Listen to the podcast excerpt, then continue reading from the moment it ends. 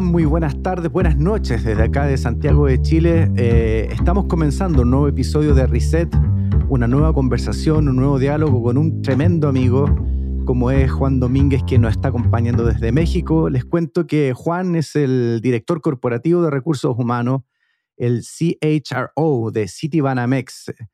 Eh, para los que no, no, ubican el Citibanamex, cosa rara, es, es la fusión del Banco Nacional de México y el Citibank, este, este gigante de la banca mundial, y ya tiene 135 años de presencia y experiencia bancaria en México, con más de 27 mil puntos de contacto y 23 millones de clientes. Hoy día el Citibanamex, según los números que yo pude ver, tiene alrededor de unos 30 mil empleados, lo vamos a verificar luego, pero de eso estamos hablando, estamos hablando de una tremenda compañía.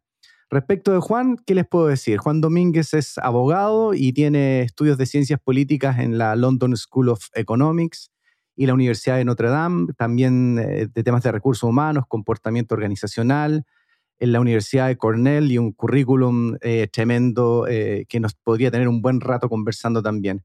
Además ha sido profesor universitario, ha tenido la oportunidad de conocer distintas realidades viviendo en América Latina, Norteamérica, Asia y Europa en el año 2004, Juan fue reconocido como uno de los hombres eh, más importantes por la revista People Asia y en el año 2019 como uno de los mejores eh, CHRO en México por, por la revista Mundo Ejecutivo. Y hoy día tenemos la suerte y el privilegio de sentarnos a conversar con Juan Domínguez respecto de la realidad de los recursos humanos en México y en Latinoamérica. Juan, ¿cómo estás? Buenas tardes.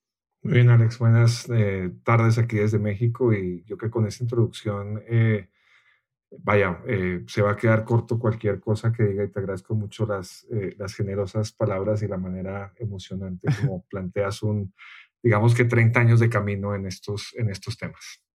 Así es. Oye, y me faltó decir que, y, y lo digo con, mucha, con mucha franqueza y mucha honestidad, y con mucho privilegio también, de los pocos filósofos del management con el que yo me he topado en mi carrera profesional, es contigo, así que me parece que la conversación de hoy día va a fluir por caminos bien interesantes para, para quienes nos escuchan.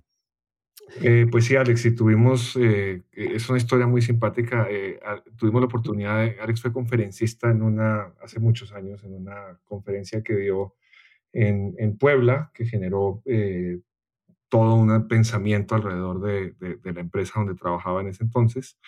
Em, y después cometimos, eh, Alex y yo, la, imprudencia de llevar eh, a Alex a Asia a tratar de, vender y, hacer entender un poco esa, esa dinámica de, de, cómo las funciones de recursos humanos tienen que entender. Eh, yo creo que algo que es muy impactante es hacerse la pregunta de si pudieran, si yo pudiera hacer un outsourcing de mi área de recursos humanos, me contrataría a mí mismo. Y, ese aprendizaje, Alex, lo, repito permanentemente. Eh, y, francamente, hay gente, que, hay gente que dice que no, lo cual es, lo cual es muy padre también y reconoce eh, de entrada las oportunidades que tenemos eh, los profesionistas de recursos humanos alrededor de, vaya, el manejo de, de las personas. Oye, Juan, bueno, eh, a, veces a mí me gusta comenzar estas conversaciones citando a los propios invitados y me voy a dar el lujo de citarte. ¿ya? Entonces, y que me comente esta reflexión que, hiciste tú que nos permitiría mm, servir de introducción a la conversación. Te, voy a citar. Eh, creo que el objetivo final de todas las organizaciones debe ser el bienestar del ser humano y que la dignidad es el valor final que debe nutrirse y preservarse por encima de cualquier consideración. Solo el poner a las personas y el respeto por sus rasgos auténticos en el centro de nuestro desarrollo corporativo, podemos lograr una verdadera satisfacción y resultados sostenibles. Coméntanos esta tremenda declaración tuya, por favor. Mira, yo creo, yo creo que la, declaración es eh, parte de un principio fundamental y es el límite esencial hasta el cual eh, el ser humano debe estar dispuesto a luchar. Y, creo en los seres humanos luchadores y en las personas que han hecho cosas maravillosas por el mundo. Eh, creo en las empresas que han trabajado por ello. Pero hay un límite esencial, y el límite esencial es la dignidad del ser humano, que eh, no solo es un límite, sino lo mínimo que debe proteger cualquier organización sea empresarial, social, eh, política, el Estado. Lo que estamos viendo eh, hoy en día en el contexto global es eh, la, desaparición de ese límite y la pérdida de, de la, del norte respecto de la dignidad de la persona como principio fundamental, eh, pero al mismo tiempo como límite eh, que indica que eh, la dignidad del ser humano está por encima de cualquier otra consideración. Con esa base, hay, que, hay que remontarse, Alex, a, a, dónde nace la empresa y dónde nace la sociedad. La empresa no es nada distinto que una consecuencia de la sociedad.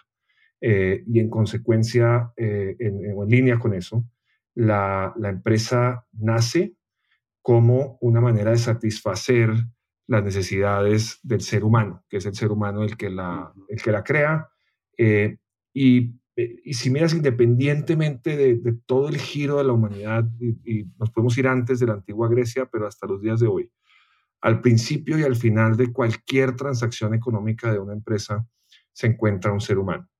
Entonces, eh, el, el, hilo conductor de la historia de la humanidad y la historia de las empresas eh, no es nada diferente al ser humano. Cuando las empresas, y sí que las hay muchas, eh, se han desentendido del ser humano como eje de la organización, se han desentendido de, la dignidad del ser humano como límite último, pero también como propósito máximo, eh, han sido sistemas empresariales y sistemas políticos que se han derrumbado completamente. Entonces, eh, al ser la empresa una manifestación puramente humana, no, no, no hay, em, no hay eh, otra, eh, otra especie que genere el concepto empresarial en el tiempo, en el sentido de generar mm. bienestar. Entonces, en el momento en que la empresa pierde el concepto de, de humanismo, pierde su naturaleza y es que está creada y hecha para seres humanos. Y, no hay pocos ejemplos eh, sobre organizaciones, eh, por una parte, que han eh, olvidado la dignidad del ser humano y, precisamente por eso se dieron las innumerables movimientos sociales a principios del siglo pasado que llevaron a la revolución industrial, por supuesto, al descategorizar y olvidar la humanidad y pensar que la máquina en algún momento podría reemplazar al ser humano. Y lo que hoy hemos, eh, conocemos como la cuarta revolución o la revolución digital, que de alguna manera ha tratado eh, de manera ineficaz por diseño de, de, eliminar la humanidad o de sustituir, digamos, la humanidad de esa fórmula eh, que de todas las fórmulas empresariales, de todo lo que tú quieras hacer como empresa, como persona, como comunidad, como iglesia, como religión, como organización, si no es el ser humano el que está al centro, eh, estás literalmente destinado eh, al fracaso. Oye, uno te escucha, Juan, y bueno, son tantas las ideas que, que, se le vienen a uno a la cabeza y, y, la verdad es que es, es, extraño sentarse a conversar con un líder empresarial de la, de la, altura, el nivel en el que tú estás y que haga este nivel de, de reflexiones. Por eso te, decía yo de los pocos filósofos del management con el que a mí me ha tocado relacionarme y tú haces una introducción a un tema que me encantaría que pudiésemos eh, conversar y tiene que ver con la transformación cultural. Eh, tú tienes la gracia además que escribes papers, escribes cierto, tus reflexiones ahí en, LinkedIn y, de ahí he tenido la suerte que me has compartido algunas de esas reflexiones, y tuve la suerte de leerlas también y estudiarlas para esta conversación y me llamó mucho la atención un artículo que tú escribiste que se llama ah, The Regressive HR Playbook, el libro de las jugadas regresivas de los recursos humanos. Y te refieres a cinco tópicos súper interesantes que deberían tener presente hoy día las direcciones o las gerencias de recursos humanos y partes, y, ahí me cuelgo de tu, de tu reflexión anterior, partes como número uno por regresar al humanismo y te refieres a la dignidad y a la diversidad como eje fundamental de las organizaciones. ¿Podrías hablarnos un poco más de eso? ¿Por qué, por qué esta necesidad de que cuando la humanidad avanza en el sentido de la, digitalización, tu llamado es que regresemos al humanismo? ¿Qué debemos entender por eso? Mira, es, es eh, realmente es un planteamiento muy simple, pero quizás por, por la simpleza eh, tiene su, su dificultad eh, innata o, inmersa. Eh, la, el proceso de, y, nuevamente me devuelvo, 1920 dijimos, eh, vamos a reemplazar los seres humanos por máquinas. Eh, no estaban pensando en, en, en, en, sustituir la inteligencia humana, lo que se pensaba era sustituir la fuerza humana o la capacidad física humana. Hoy en día hablamos de, de, la inteligencia artificial y cómo podemos gradualmente generar entes pensantes que no, que no son humanos. Y se encuentra este fenómeno con, con, con una discusión donde, donde dice, me, voy me, encuentro con cosas que evidentemente eh, no son replicables y que, y que mm. no pueden eh, ser eh, de ninguna manera automatizadas, digamos. automatizadas, exacto. Y es, y es, y es muy interesante el, en esta discusión regresarse a la, a la literatura y el, y el, digamos, la gran discusión y, lo interesante de, em, del libro, eh, del libro de, de, Frankenstein, que lo que le resulta al, al, creador de Frankenstein, al, al doctor, eh, y que, que, relata Mary Shelley, es, pues le resulta imposible que Frankenstein tenga un alma. Eso, digamos, es un concepto quizás eh, entre romántico y religioso, pero si nos separamos de eso, nos encontramos que hay atributos eh, del ser humano que son absolutamente irreemplazables. Y es absoluto, esos, esos, digamos, eh, características que ni siquiera son competencias, son características, tienen dos particularidades y una de ellas que a mí me parece, me parece particularmente em, eh, particularmente impactante eh, y después te cuento por qué no es tan académica y dónde, dónde la aprendí, pero eh, las características típicamente no replicables del ser humano son las características principalmente asociadas de nuevo con, con la humanidad y son la ternura, son la solidaridad, son la empatía, la caridad, ese tipo de, manifestaciones de la humanidad eh, son, son irreemplazables. Es, es eh, la, ciencia desde, desde los ochentas ha, tratado de trabajar en lo que eh, nosotros denominamos hoy en día softwares intuitivos, y es, que, y es que buscan tratar de generar vía la intuición eh, una facilidad de interfase con el ser humano que eh, busque, digamos, una empatía entre la máquina eh, y el ser humano. Pero la empatía pura, que es la, empatía consistente en ponerse en los zapatos del otro, es irreplicable. La ternura y la calidez son, son irreplicables y se empiezan a volver en los, si miras los estudios de, de, las grandes consultoras en el año 2018-2019, las empiezan a describir como las competencias eh, del futuro. Y hay dos cosas muy interesantes de esa discusión alrededor de las competencias cuando hablan de the future of work. Te hablan de esas competencias que algunos denominan soft skills, yo le veo poco de suave, eh, pero se denominan soft skills. Em, y, tienen, y tienen dos particularidades que a mí me parecen muy interesantes. Una, que lo descubrí no leyendo nada, sino hay una, hay una obra de teatro eh, que estuvo en Nueva York hasta hace, musical en, Nueva York hasta hace muy poco tiempo, eh, que se llama Kinky Boots, eh, y es, es, un, es un musical sobre, sobre una persona que tiene una, una empresa de zapatos que se quiebra y entonces se encuentra en el mercado de los hombres, de los travestis, porque no es transgénero, un mercado para vender botas y zapatos eh, para, obviamente, para hombres muy grandes, de tamaño muy grande, que, pudieran soportar el peso, el peso del hombre. Y en la discusión de esta obra de teatro empiezan, se dan cuenta que lo que buscan las mujeres en los hombres son características puramente femeninas. Eh, por supuesto, se busca la fortaleza del hombre, se busca el, el, eh, el empuje y se busca el soporte, pero en el fondo eh, la mujer, y estoy aquí claramente eh, jugando un tema muy heteronormado, pero las mujeres claramente en el fondo lo que quieren es eh, hombres empáticos, hombres que sean caritativos, hombres que sean tiernos, hombres que sean, que sean sensibles. Entonces, a mí me parece muy interesante cómo las características del futuro, lo que se ha denominado las características del futuro, son características puramente femeninas, lo cual demuestra claramente una regresión al punto de, regressive HR o de recurso humano regresivo, te devuelve a la sociedad base eh, de la humanidad, que es una sociedad principalmente maternal, donde las características eh, que sostienen la familia en lo afectivo son estas de las cuales eh, estamos hablando, que son las características del futuro.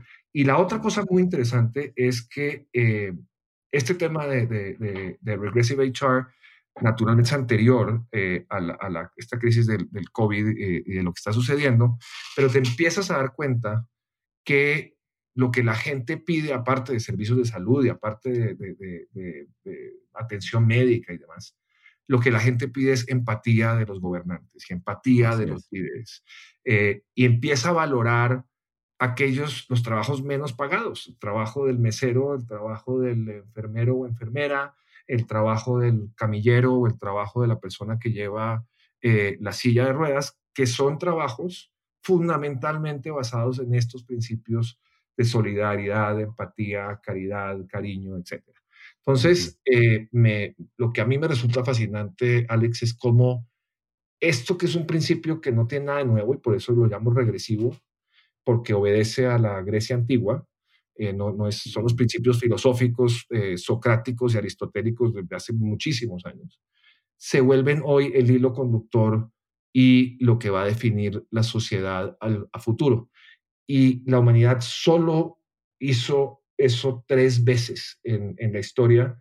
La primera fue naturalmente la Grecia antigua, la segunda fue con toda la filosofía judeocristiana posteriormente y em, la tercera vez que entró eh, en esa dinámica eh, fue en el siglo XV y el siglo XIV con el Renacimiento. El Renacimiento. Entonces, eh, a mí me parece profundamente interesante, me parece que que ese regreso al ser humano y a los líderes humanistas se vuelve algo muy interesante y creo que va a ser lo que, lo que va a guiar a la empresa eh, y a la sociedad al futuro, principalmente porque hoy en día tenemos un tema de representatividad y, hablando de, Chile, que fue el que movió el, el, movimiento feminista en, alrededor de los meses de febrero y marzo de este año, que de alguna manera fueron fueron superados por la crisis del COVID, eh, lo que ves, lo que veías en estas mujeres en Santiago eh, eran dos cosas importantes. Primero, nadie la representaba y eso se, manifestó alrededor del mundo. No había, mm. no había iglesia que la representara, no había senadora o presidenta eh, o nadie que representara a, las mujer, a la mujer, es decir, era de alguna manera autorrepresentada. Entonces, ya eh, esa agregación social se pierde desde el punto de vista de representatividad. Em, y el segundo tema que a mí me parece, eh, no más generacionalmente, pero a mí me parece interesantísimo, es cómo empieza eh, desde Chile y por toda América Latina y se retoma quizás el año 1986 con Jorge Rodríguez eh, hablando del baile, Jorge González, creo, eh, del baile de los que sobran. De los que sobran, los prisioneros. Eh, una sociedad donde jugaron los juegos, que todos jugamos determinados juegos, pero algunos les funcionaron y a otros, a otros, no. Que es precisamente la exclusión del humanismo y la, y la, y la, la, eliminación de, las, de, de la posibilidad del ser humano de crecimiento. Entonces, yo creo que es muy apasionante y muy ad hoc a lo que estamos viendo hoy en día como sociedad. Juan, y desde esa perspectiva, y te llevo al, último anillo de, este tema, ¿qué debemos entender entonces por la dignidad humana? ¿Cuándo, cuando la empresa eh, entra en esta, en esta dimensión que, que, debe ser de las, dimensiones más abstractas que, de, discusión, ¿cierto? Y de debate en este minuto. ¿Cuándo estamos hablando de la empresa y la dignidad humana? Mira, eh, primero hay que definir cuál es el límite de la dignidad humana. Y, yo creo que el que más se ha acercado eh, es Maslow, con, con, su pirámide de, Maslow. Pero yo tomo las, las puntas, digamos, la base y la punta de la pirámide de Maslow. Eh, cuando una persona no puede tener los elementos básicos de cuidado físico, es decir, la capacidad de techo, comida, bebida, y al mismo tiempo cuando carece de un sentido de trascendencia. Me estoy yendo de la parte baja de Maslow a la parte de arriba de Maslow. Así es. Al eliminar eh, mi, mi, mi, mi, capacidad de existir físicamente, que es eliminar la parte baja de la pirámide, y al eliminar mi capacidad de proyectarme y mi capacidad de trascendencia, la tenga yo no clara, estoy violando la dignidad del ser humano. En, en otras palabras, te pongo un ejemplo práctico. Eh, porque dicen, ah, no, pues es muy, muy bonito eh, una persona que trabaja en un banco hablando de humanismo, ¿no? Es, eh, es como, como, como hasta... Hasta, hasta contradictorio. hasta cínico podría, podría sonar. Pues mira, el, el, el, banco por esencia, un banco por esencia no tiene opción distinta a ser humanista. El banco no aporta nada si no tiene clientes por un lado y, y, y empleados por el otro. Es, es, es una de esas eh, de negocios que, que, sin seres humanos no, eh, no funciona eh, de, ninguna, de ninguna manera. Pero más allá del tema, del tema de, de, bancos y demás, cuando una empresa, no es indigno que una empresa despida a un empleado. Eso no es indigno, ni eso no atenta contra la dignidad humana. Lo que sí atenta contra la dignidad humana es cuando ese empleado es despedido, discriminado o tratado de manera injusta. Y eso sí atenta contra la, contra la dignidad humana. La dignidad humana no se afecta por eh, el hecho de ser eh, homosexuales, o hace parte de la entidad eh, o de las posibilidades de la humanidad, sea por by choice or by chance, eso no, no, quiero entrar en esa discusión, pero, pero la expresión de la sexualidad es, es humana y lo ha sido históricamente. Eh, en el momento en que una empresa le niega a una persona la capacidad de expresión de su autenticidad, rompe con dos principios. el principio básico de Maslow, que es mi principio de supervivencia, porque no se puede esperar que yo sobreviva siendo quien no soy, pero además rompe con el principio máximo de Maslow, que es la trascendencia. Yo creo que en, ese, en, ese, en esa dicotomía, Alex, entre la supervivencia y la trascendencia, eh, el romper ese hilo es donde está el límite de la dignidad humana y es donde ha caído eh, la, la, la, humanidad en cosas atroces. El, principio, eh, el holocausto judío no es nada diferente que, que acabar con la dignidad humana. O sea, acabas con el principio de supervivencia y acabas con el principio de trascendencia. No, cualquier forma de esclavitud. Cualquier forma de esclavitud, por ejemplo. Eh, inclusive la discriminación, o sea, el, hecho, la, discriminación por cualquier, eh, por cualquier naturaleza te permite, te evita, puede que te permita vivir y, puede que te permita vivir hasta bien, pero la discriminación te quita el sentido de propósito. Y, a diferencia de todos los demás seres vivos eh, que pueden organizarse, pues puedes decir las hormigas se organizan, las abejas se organizan, los delfines se organizan, el sentido de propósito último el sentido de propósito más allá o al final de la vida, según como lo quieras entender, es propio del ser humano. Eh, porque el ser humano no se levanta al día siguiente sin haber recordado el día de ayer. Y eso implica que el camino de la vida es un camino eh, largo, eh, a veces para algunos ascendente, otros descendente y para otros bien plano y muy aburrido. Y creo que pues hay, hay, como de todo y hemos tenido todos de todo pero em, creo que es eso, Alex, en, el principio eh, resume la dignidad humana sin un concepto, sin, sin incluir conceptos religiosos, ¿no? Lo, quiero es tratar desde un concepto más filosófico que religioso. Oye, y ahí te empujo eh, a, la segunda de las reflexiones que hiciste tú en, tu, en tus papers, que me llama la atención esto de, y por lo tanto, porque vendría a ser una continuidad natural de lo que, de estás expresando, la organización centrada en el empleado. Em, ¿Cómo es eso? Explícanos cómo una organización puede centrarse en el empleado. Mira, eh, pues es que lo, que lo interesante es cómo no eh, puede centrarse en, el empleado. Eh, y déjame, me voy por el origen. El origen de la empresa es el empleado. El primer empresario del mundo fue un empleado de sí mismo en determinado momento. Entonces, la empresa es eh, el empleado y, durante muchísimo tiempo, la, o sea, la, profesión, la profesión más antigua del mundo, eh, pues el empleado era la misma persona. La profesión más antigua del mundo, por supuesto, es la prostitución, donde el mismo, eh, donde no hay ninguna manera de entender la empresa si no es con el propio empleado, por ponerlo de manera... claro, un autoempleado. Casi, casi, descarada, sí, exacto.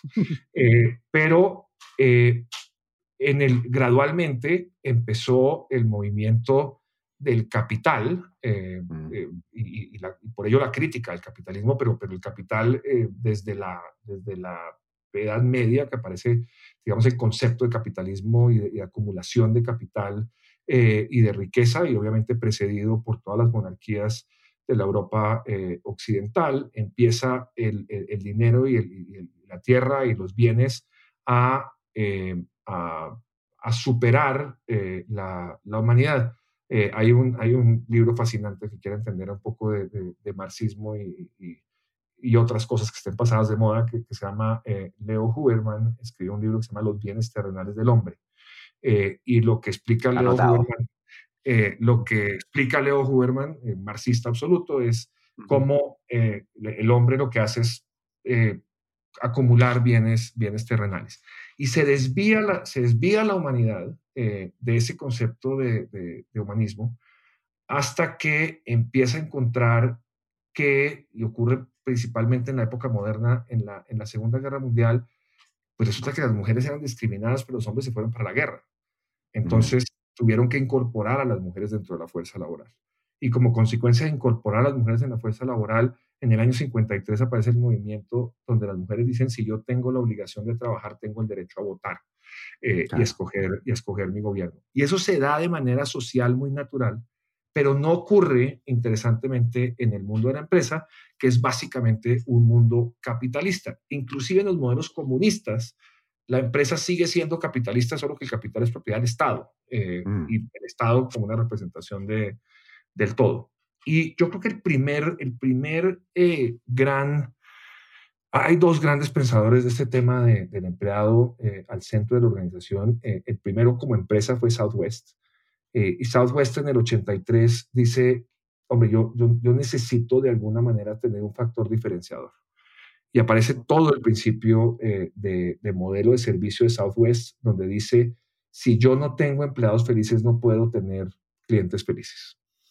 esto es 1983, ya, ya, yo todavía soy de los que cree que los 80 fueron hace, hace 10 o 15 años, pues estamos hablando. Pero no. exacto, ya estamos hablando de 40 años eh, que ocurrieron, eh, que ocurrió eso. Y Southwest tomó eso y después fue retomado de manera muy interesante por, eh, por Jack Welch, por supuesto, que Jack Welch además le empieza a meter unos principios, unos principios éticos. Pero el principio, Alex, no es, no es tan sofisticado. Es, yo no puedo satisfacer a un cliente si no tengo un empleado satisfecho. Eh, yo no puedo vender eh, felicidad, si es felicidad lo que vendiera, si no tengo eh, empleados realmente felices. Y hoy sale, y hay organizaciones muy interesantes como Sapos, que salen a vender felicidad. Hay empresas que se llaman The Happiness Factory, hay otras empresas que se llaman Delivering Happiness.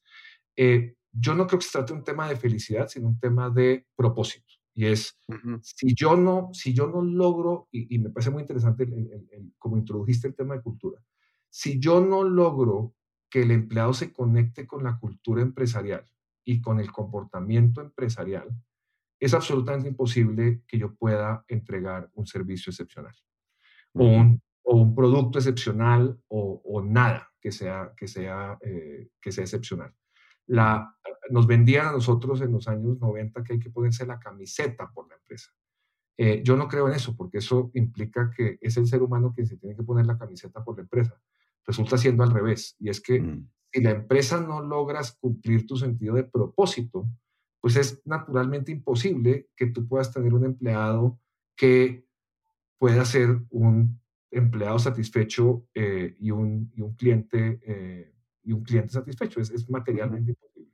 Entonces, por eso este, este concepto de centricidad lo hemos llamado recursos humanos regresivo, mm. porque en realidad se está devolviendo más o menos a mil al origen cuenta que es el renacimiento que es el más cercano porque es que no hay mm. uno más cercano eh, que ese en la, en la historia moderna pero es el, principio, el mismo principio de Aristóteles, eh, de Sócrates y de Santo Tomás, de hablar del ser humano y las la naturaleza del ser humano en la empresa. Eh, y es increíble cómo eso se traduce hoy en propuestas de valor y cómo el nivel de motivación de una empresa cuando un empleado se siente reconocido ya está demostrado y hay libros, eh, hay un libro muy interesante que se llama eh, Firms of Endearment, que muestra cómo las empresas con propósito y que tienen a los empleados al centro de la organización producen mayor rentabilidad que aquellas que no. Entonces, no, no tiene nada nuevo, Alex, la verdad. es, es, más bien una reexpresión simple eh, puesto en lenguaje de hoy. Y ahí te empujo entonces, porque difícilmente alguien no compartiría la, la, mm, la expresión que tú estás haciendo del sentido del management de la empresa y del individuo en el fondo, ¿cierto? De human-centric, poniendo al individuo en el centro. Sin embargo, enfrentamos situaciones como las que vamos a enfrentar ahora, Juan, y, te quiero provocar un poco ahí a la, conversación eh, y al debate. Eh, me leí algunos artículos de Sally Wright, que ha estado muy en, en, términos de hablar de la calidad del empleo, ¿cierto? Y cómo la calidad del empleo antecede a la innovación y al desarrollo de las organizaciones. Pero lo que realmente nos muestra la historia, por lo menos la, historia reciente, es que cuando, cuando la humanidad, cuando la economía, cuando el mercado entran estas presiones de recesión global como las que estamos enfrentando ahora y aumentan las tasas de desempleo, lo que ocurre como política es justamente impulsar la, creación de empleos independiente de su calidad. Y la calidad del empleo baja. Bajo la premisa que es entendible por lo que dices tú, por la pirámide de Maslow, ¿cierto? Que la premisa que es mejor crear muchos empleos antes que empleos de calidad. Pero lo que empieza, lo, que los datos muestran, y, por eso te quiero llevar a ese espacio del debate, es que en algunos estudios de la Unión Europea, ¿cierto? Donde los empleos son de mayor calidad, también tienen las tasas de empleo y actividad laboral eh, significativamente mucho más elevadas que otras, que otras poblaciones, que otras economías. Entonces, pareciera ser, para hacer la historia corta, pareciera ser que existen razones suficientes como para inferir que existe una relación directa entre el capital humano, la calidad del empleo, la cantidad de empleo, la participación laboral, la seguridad laboral, el aumento de la producción y por lo tanto el crecimiento económico. Si esta, esta relación que yo te estoy haciendo eh, desde tu perspectiva y desde lo que te estoy planteando, perdón, es tan así, es tan obvia, digamos, ¿por qué insistimos o, por qué no nos desgastamos o por qué no hay mayor inversión en capital humano, primero, como primer eje, y segundo, en empleos de calidad? ¿Qué nos ocurre que, cada vez que entramos en estas crisis, ¿cierto? Sea por una pandemia, por lo que sea, existe una regresión en la generación de, la calidad del empleo? Mira, eh, yo creo que es absolutamente cierto lo que dices y, es el challenge perfecto a lo que, a, lo que estoy planteando y es, y es, la otra manera de verlo. Mira, entre pues, meterme en humanismo, pues no hay nada más humano que la gente pueda comer. Entonces, mejor les doy comida y con eso ya empiezo y después ya me preocupo, me preocupo por lo demás.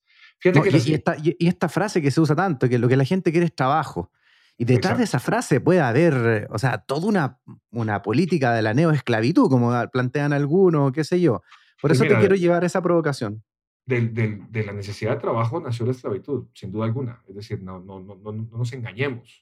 Eh, las, las, las, hordas de esclavos eh, en África, en Egipto y, en, y, de la raza negra, no fue solo la raza negra, porque hubo también esclavos eh, en Asia, no era porque una voluntad natural, era por necesidad de techo. O sea, vuelvo a Maslow en lo más básico de lo básico.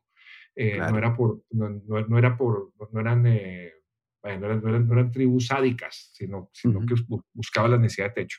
Mira, yo creo que... ¿Cómo hacemos para no caer en esa trampa una vez más, eh, Juan, frente, a la, frente al, desafío que nos, que nos depara, que lo tenemos acá enfrente con el COVID-19 y la recesión global que está ultra anunciada? ¿Qué, qué podemos hacer?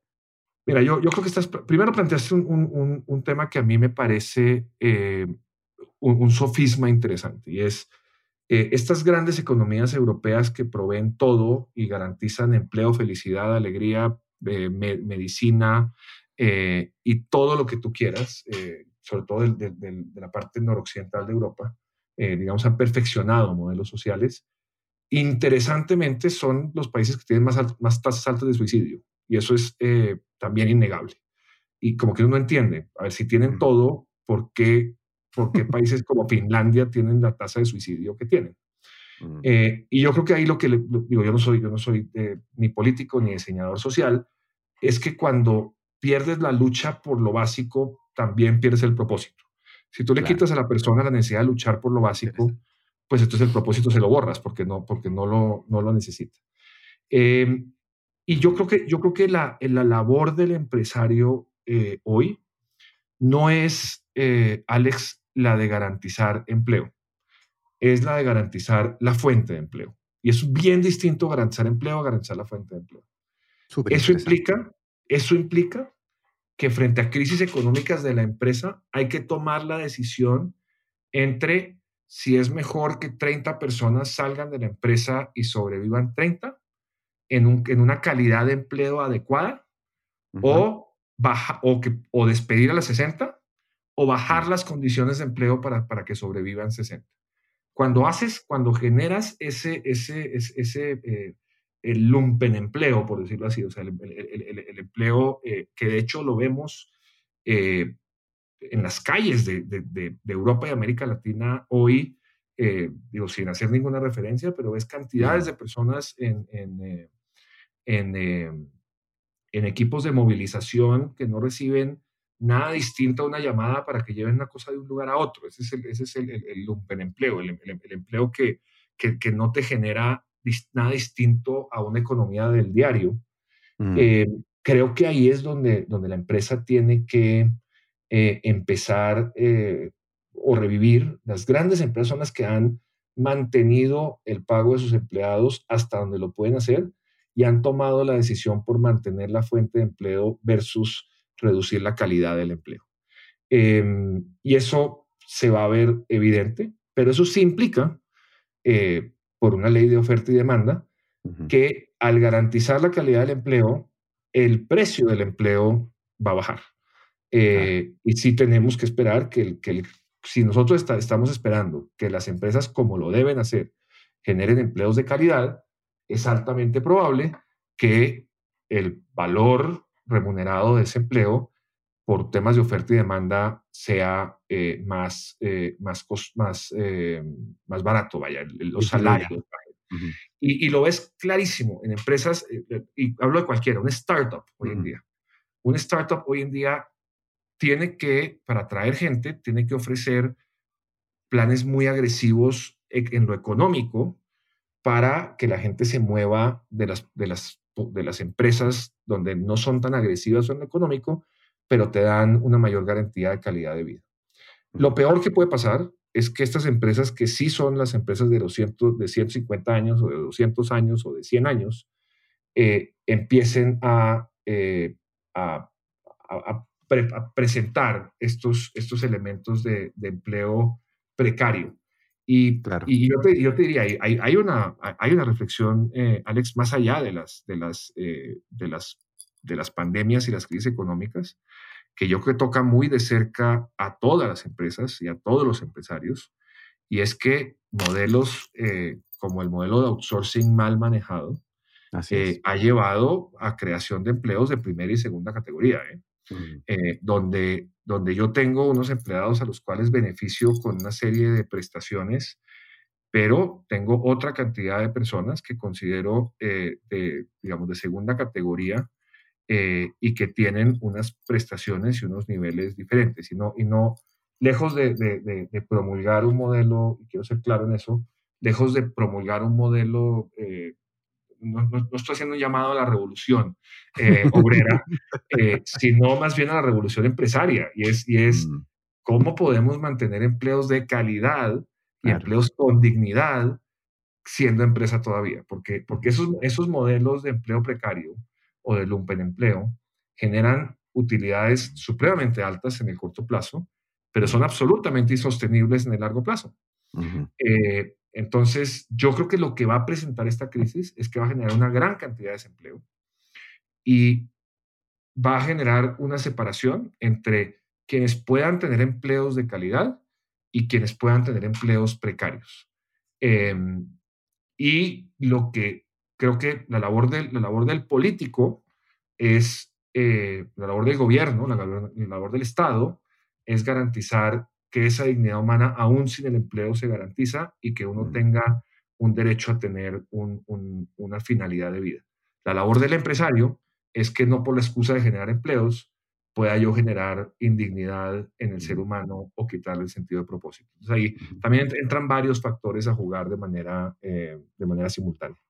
Oye, em, cuando mencionaste lo, el outsourcing, eh, hice el link de inmediato con algo a lo que tú te refieres también, eh, y te lo he escuchado decir en, distintos escenarios, en distintos foros, cuando te refieres a, la ética en el contexto corporativo, y claro, pues, cuando, cuando el outsourcing eh, se inicia y, se, abre esta, esta, esta ventana, el outsourcing, tenía como objetivo la especialización del trabajo y no, y no la, la, eficiencia del capital, digamos. No era para no que fuera más barato hacer lo mismo, sino que para, para contratar empresas que, que, tenían conocimiento específico al respecto y por lo tanto fuesen mucho más productivas, generar más valor en el fondo. Pero como siempre nos, nos hacemos trampa ahí con el, con el tema ético. usando esa base, más lo que hemos venido conversando, te empujo un poquito más allá ahora en el tablero estratégico. ¿Qué rol tiene que cumplir hoy día, eh, bajo tu perspectiva, la dirección de recursos humanos, la dirección de personas, como se le llama hoy día, en, este, en el escenario que estamos viviendo, en este tablero estratégico, ¿dónde se para un Juan Domínguez, dónde se para un director corporativo de recursos humanos y qué aporte puede hacer a la discusión? Mira, em, el, yo, creo que el, el, gran pensador eh, moderno eh, sobre la, el rol de recursos humanos eh, eh, es Dave Ulrich. Ese, es como mm. el, el, el, al que los profesionales de recursos humanos le debemos la dignidad, eh, porque eh, antes las áreas de recursos humanos se llamaban áreas de train, train perdón, hire, train, fire. y yo me acuerdo que el, castigo de la gente era base para recursos humanos y era igual que ir a, a, donde el rector en la escuela y, no, y, sabían ni siquiera qué le iban a decir los de recursos humanos. A la catapulta, claro. Exacto. Entonces, Ulrich, Ulrich ayuda, eh, ayuda mucho al modelo. En, mi opinión, eh, el modelo mala. Eh, decía, decía García Márquez que el lenguaje universal no es el inglés, sino el inglés mal hablado. yo creo que en, consultoría de recursos humanos lo que está de moda no es el modelo de Ulrich, sino el modelo de Ulrich mal, aplicado en ese mismo, en ese mismo sentido. Entonces, Ulrich empieza a poner recursos humanos dentro del, dentro del digamos, dentro del el board y le, da una mesa más allá del concepto de relaciones industriales. A mí me parece muy interesante una cosa que ocurrió en el 2015, porque además fue, no es más que una publicación, pero ocurrió algo, eh, en mi opinión, fundamental para de recursos humanos, y fue que Harvard Business Review en mayo o en junio de 2015 eh, publicó por primera vez una revista dedicada únicamente al tema de recursos humanos. Y la, el, el, título, la carátula de la revista es, eh, decía RH, eh, decía HR, y decía eh, explótalo y vuelve a empezar de cero. O sea, como blow it up and start all over again. Porque la gente se aburrió de los de recursos humanos. El, el, el, el discurso de recursos humanos se volvió básicamente un, un, discurso para despedir o contratar gente y el resto era poco vacío de fiestas, pasteles, rifas, juegos y espectáculos. Era lo que hacía la gente de recursos humanos.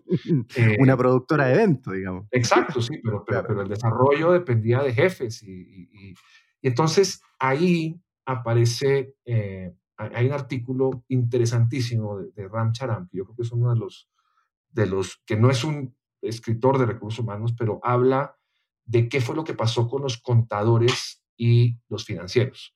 Eh, mm. Si tú recuerdas, Alex, la gente antes, los que querían manejar empresas, estudiaban contabilidad. Así es. Después se dio el giro donde el contador sola quien registraba y el financiero, que era el que miraba para adelante y para atrás, se, se puso de moda. Lo mismo plantea Ramcharam con recursos humanos y dice, recursos humanos se tiene que salir de aquello en lo cual es absolutamente inútil, como pagar nómina, como hacer trámites de certificaciones y una serie de cosas en las cuales recursos humanos es realmente eh, aparatoso, inútil y malo, porque hay áreas que sí lo saben hacer bien, y recursos humanos debe volverse un área estratégica y la estrategia fundamental de recursos humanos está en el talento. Es decir, fíjate lo interesante es, lo que está diciendo de otra manera es, quítate toda la, quítate la burocracia y regrésate a ver humanos. Ese es tu rol, o regrésate a ver talento. Y eso lo plantea eh, Ram Charam en, en, este, en, este, se llama People Before Strategy, se llama el artículo dentro de este Harvard Business Review, que empieza a cambiar eh, el, rol eh, de recursos humanos y empieza gradualmente a, dividir a las organizaciones. y adivina las organizaciones en que se quedaron en el modelo de recursos humanos de relaciones industriales, que es un modelo donde yo básicamente administro la carrera del trabajador y le pago y le doy sus primas y lo despido y le doy sus indemnizaciones, a un modelo bastante más sofisticado, pero bastante más pegado al ser humano, que es el modelo de eh, rutas de carrera y rutas de aprendizaje. Eh, hasta que hoy en día las empresas más modernas ya te dicen, mira, yo te doy todos estos elementos, pero la carrera la haces tú. Eh, claro. E, ese, ese, yo, yo sé que cuando uno ve el, el, lee, perdón, el libro, el libro de Gatsby, eh, te muestran cómo el chofer podía volverse dueño de la empresa. Y había un camino claro donde el chofer se volvía amigo del jefe, del dueño, y entonces ayudaba al dueño, se volvía el hombre de confianza, y terminaba el dueño dejándole la empresa al chofer. Pues hoy eso es imposible, eh, porque uno, no hay choferes, si los hay son de outsourcing o si no trabajan en una empresa eh, de servicios. Eh, y pues tampoco hay oficina, porque las oficinas también son espacios prestados. Mm. entonces, yo, es, ese, ese yo me quedo toda la vida en la empresa pensado como el ejército, donde yo empiezo de soldado y si me va bien término de general, eso se acabó, porque la, la, oferta de valor de la empresa ya no es ese. Eh, la gente ya no quiere trabajar 30 años en una empresa para cuando tenga 60 comprar eh, un, eh, un, lugar en, en, la playa. Hoy en día la gente quiere trabajar para tener el lugar en la playa ya. Entonces vivimos desde la generación X, vivimos en, o para, o para arrendarlo, si no hay para qué comprárselo. Exacto, ya, no hay, que comprarlo. Yo ya, escojo cada fin de semana a cuál. Claro, a qué playa quiero ir. Claro a, cuál playa quiero ir, exacto. Pero entramos en la sociedad de la satisfacción eh, inmediata. Entonces, para, para amarrarte un poquito el tema, hoy en día una empresa que no tenga, eh, que no tenga capital humano o people leaders, eh, es, es, curioso, el, el área de finanzas nunca ha cambiado de nombre. El área de producción nunca ha cambiado de nombre. El área de logística nunca ha cambiado de nombre.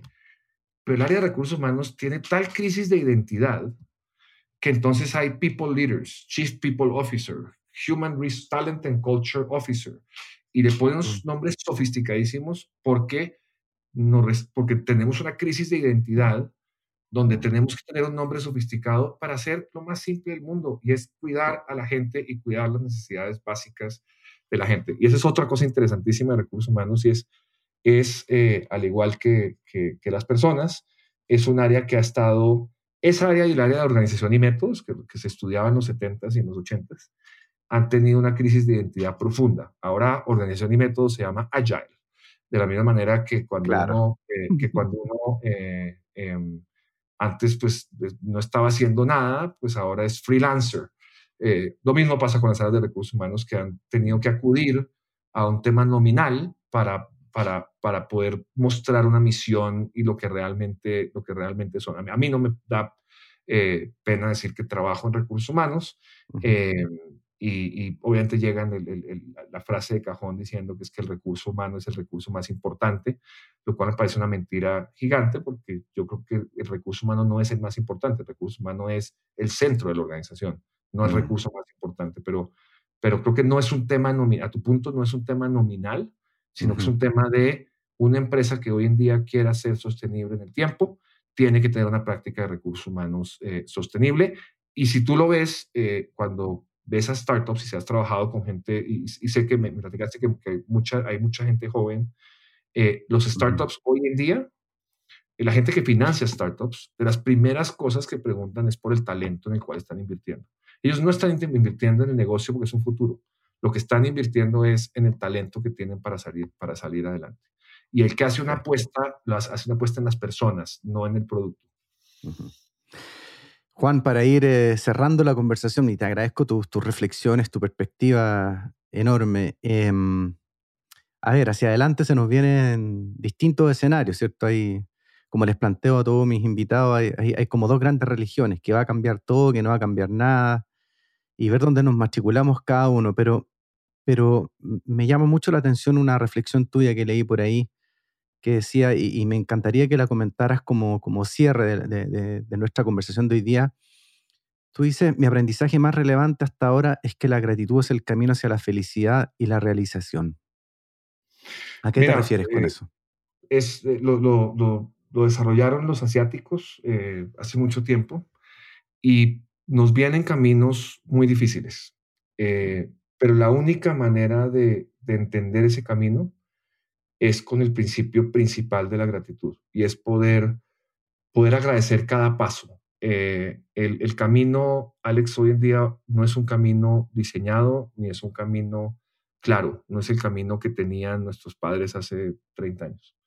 Es un camino donde cada paso cuenta y agradecer cada paso eh, se va a volver crítico para la satisfacción, porque es que si lo que yo estoy pensando es que no llegué a la cima del Himalaya, no estoy agradeciendo cada paso que estoy dando para llegar donde, donde debo llegar. Yo que la, la reflexión final es uno tiene que pensar en el último respiro. Y el último respiro no va a ser pensando en salí, me volví muy famoso, tengo muchos likes o hice muchos, mucho dinero o creé muchos productos. El último respiro y la, última, el último, la última neurona activa en el momento en que fallezcamos va a estar pensada en algo trascendente y en algo que dejé. Y es el sentido de propósito. Y, yo creo que eso eh, se obtiene a través de la gratitud ayudada con el perdón. Eh, gratitud sin perdón no funciona muy bien, pero creo que la gratitud eh, es lo que, lo que nos permite seguir vivos y poder agradecer aún lo malo. Y en ese sentido, Alex, pues te estoy pues muy agradecido contigo por, por, esta, por esta conversación que nos podemos quedar horas y, y, no sé si más agradecido, yo estoy absolutamente fascinado, no sé si más agradecido con, con quien nos escucha que, que, que se siente eh, cerca de una hora a, escuchar eh, gente divagando, quizás pensando sobre cosas inaplicables y, y, sobre la filosofía, pero creo que todo esto es muy pragmático y muy, muy, mm. muy aplicable inclusive a la vida personal. Fíjate, mi amigo, que, que yo con esto he descubierto, bueno, algo que antes eh, lo intuía, pero el valor de las conversaciones, el valor de los diálogos, tienen valor en sí mismos, ¿ah? tienen eh, el lenguaje y el diálogo tiene valor en sí mismo. Y de hecho, cuando hablamos y conversamos, nos damos cuenta que esta es una gran característica humana, pues lo que es que dentro de, las de las características humanas que nos, que nos hace sobresalir. Eh, Juan, un, un, placer como siempre sentarse a conversar contigo como dices tú, entre filosofar y divagar, pero hay harto de, hay mucho de pragmático en lo que hemos conversado. Te agradezco haberte tomado el tiempo en tu agenda para, para esta conversión, para este diálogo y espero que sea el primero de varios que tengamos. Eh, siempre nos nutrimos de, tu perspectiva y, de, tu ángulo para poder ver algo tan interesante como son las personas la organización. Te agradezco mucho, Alex, y, sobra reconocer, y esto es un, tema que, eh, quizás te he dicho, quizás no, pero eh, lo importante en la vida es eh, como la, primera chispa que dio la idea del Big Bang y, quiero reconocerte públicamente que esto que estamos hablando hoy es producto de un pensamiento de más de 15 años trabajando en estas ideas, pero quien encendió la chispa de la reflexión y de la controversia eh, fue eh, un chileno eh, hace unos 15 años en un auditorio en un hotel viejo en la ciudad de Puebla, estado de Puebla, en México. Entonces le mando a ese chileno querido un, abrazo muy grande desde la Ciudad de México. Un abrazo para ti, mi querido amigo. Que estés muy bien. Gracias. Chao, chao. Chao.